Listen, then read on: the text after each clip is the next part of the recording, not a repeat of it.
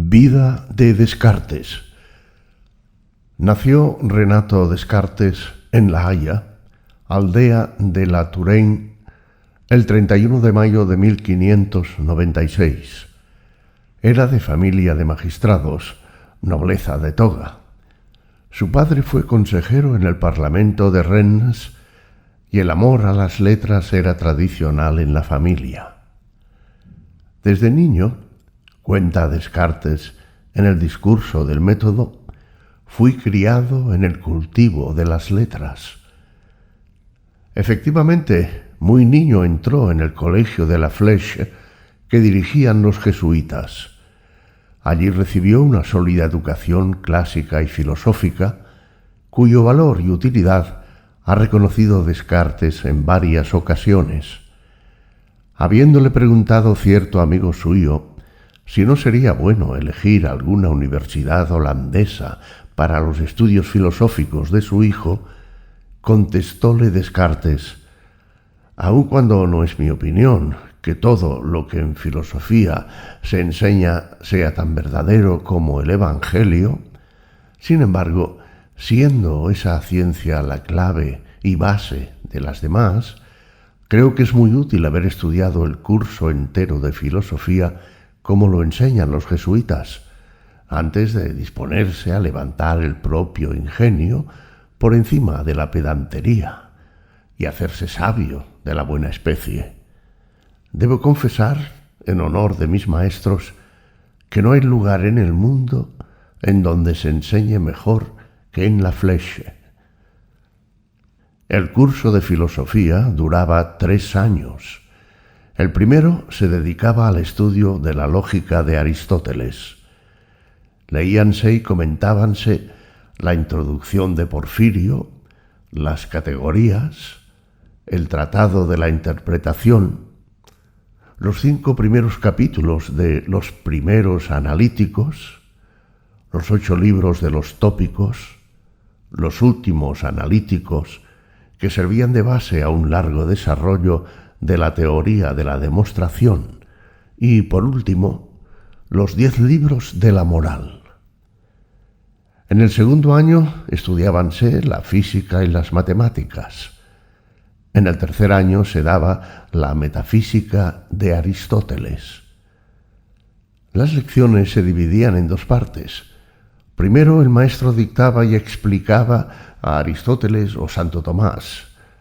Luego el maestro proponía ciertas cuestiones sacadas del autor y susceptibles de diferentes interpretaciones. Aislaba la cuestión y la definía claramente, la dividía en partes y la desenvolvía en un magno silogismo cuya mayor y menor iba probando sucesivamente. Los ejercicios que hacían los alumnos consistían en argumentaciones o disputas. Al final del año, algunos de estos certámenes eran públicos.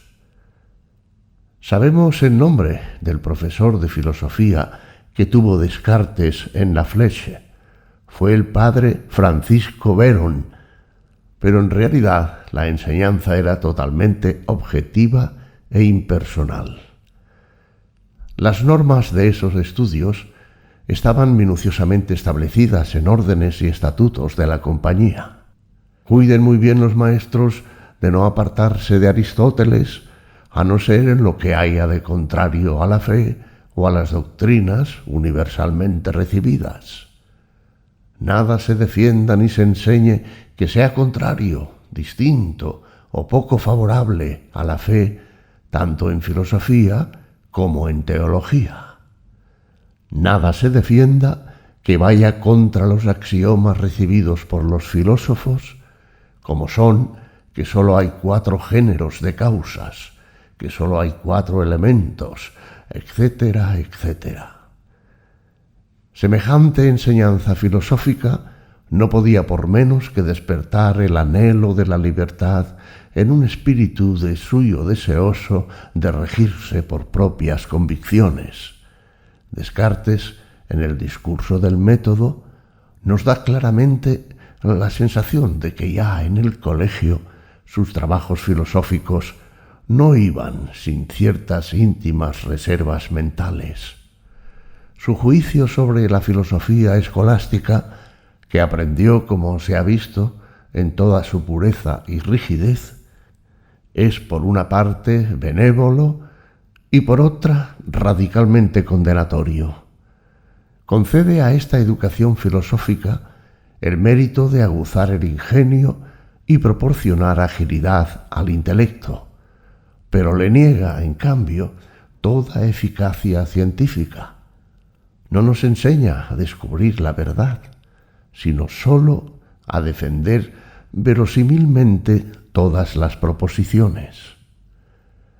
Salió Descartes de la Fleche, terminados sus estudios, en 1612, con un vago pero firme propósito de buscar en sí mismo lo que en el estudio no había podido encontrar. Este es el rasgo renacentista que desde el primer momento mantiene y sustenta toda la peculiaridad de su pensar. Hallar en el propio entendimiento, en el yo, las razones últimas y únicas de sus principios. Tal es lo que Descartes se propone. Toda su psicología de investigador está encerrada en estas frases del discurso del método. Y no me precio tampoco de ser el primer inventor de mis opiniones, sino solamente de no haberlas admitido ni porque las dijeran otros, ni porque no las dijeran, sino sólo porque la razón me convenció de su verdad. Después de pasar ociosos unos años en París, deseó recorrer el mundo y ver de cerca las comedias que en él se representan, pero más como espectador que como actor. Entró al servicio del príncipe Guillermo de Nassau y comenzaron los que pudiéramos llamar sus años de peregrinación.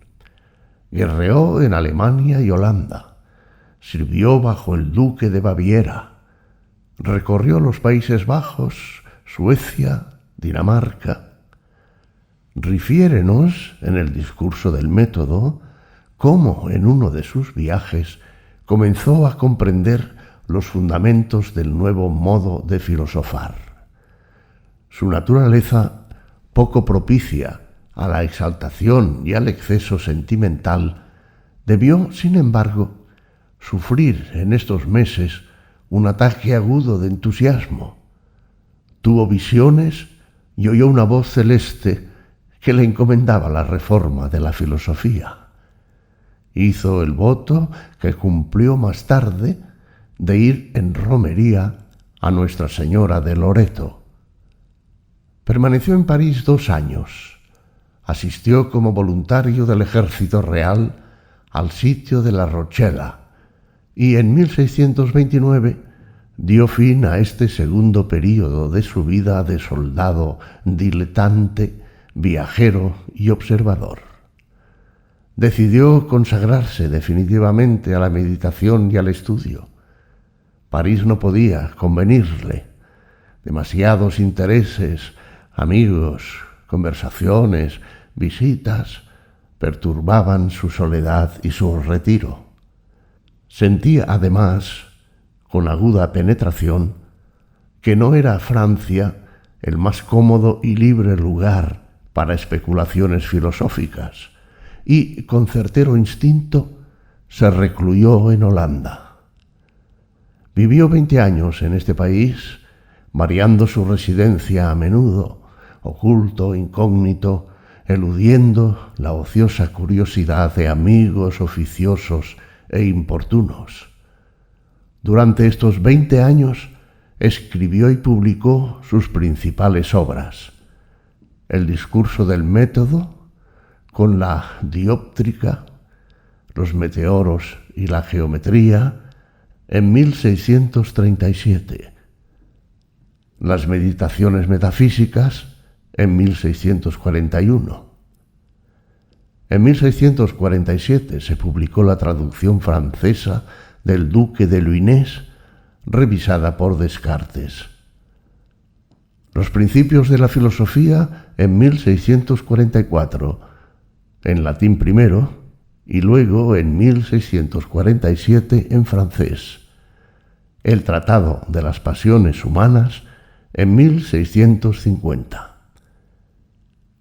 Su nombre fue pronto celebérrimo y su persona y su doctrina pronto fueron combatidas. Uno de los adeptos del cartesianismo, Leroy, empezó a exponer en la Universidad de Utrecht los principios de la filosofía nueva. Protestaron violentos los peripatéticos y emprendieron una cruzada contra Descartes. El rector Boetius acusó a Descartes de ateísmo y de calumnia. Los magistrados intervinieron, mandando quemar por el verdugo los libros que contenían la nefasta doctrina. La intervención del embajador de Francia logró detener el proceso, pero Descartes hubo de escribir y solicitar en defensa de sus opiniones y aunque al fin y al cabo obtuvo reparación y justicia, esta lucha cruel, tan contraria a su modo de ser, pacífico y tranquilo, acabó por hastiarle y disponerle a aceptar los ofrecimientos de la reina Cristina de Suecia. Llegó a Estocolmo en 1649. Fue recibido con los mayores honores. La corte toda se reunía en la biblioteca para oírle disertar sobre temas filosóficos, de física o de matemáticas. Poco tiempo gozó Descartes de esta brillante y tranquila situación. En 1650, al año de su llegada a Suecia, murió, acaso por no haber podido resistir su delicada constitución los rigores de un clima tan rudo. Tenía 53 años. En 1667 sus restos fueron trasladados a París y enterrados en la iglesia de Saint-Étienne-du-Mont. Comenzó entonces una fuerte persecución contra el cartesianismo. El día del entierro disponíase Lalemant, canciller de la universidad, a pronunciar el elogio fúnebre del filósofo cuando llegó una orden superior prohibiendo que se dijera una palabra. Los libros de Descartes fueron incluidos en el índice, si bien con la reserva de Donec Corrigantur. Los jesuitas excitaron la soborna contra Descartes y pidieron al Parlamento la proscripción de su filosofía. Algunos conocidos clérigos hubieron de sufrir no poco por su adhesión a las ideas cartesianas. Durante no poco tiempo fue crimen en Francia el declararse cartesiano. Después de la muerte del filósofo, publicáronse El Mundo o Tratado de la Luz, en París 1677, cartas de Renato Descartes sobre diferentes temas por Clercelier, París 1667. En la edición de las obras póstumas de Ámsterdam, en 1701, se publicó por vez primera el Tratado Inacabado, Regulae ad Directionem Ingeni, importantísimo para el conocimiento del método.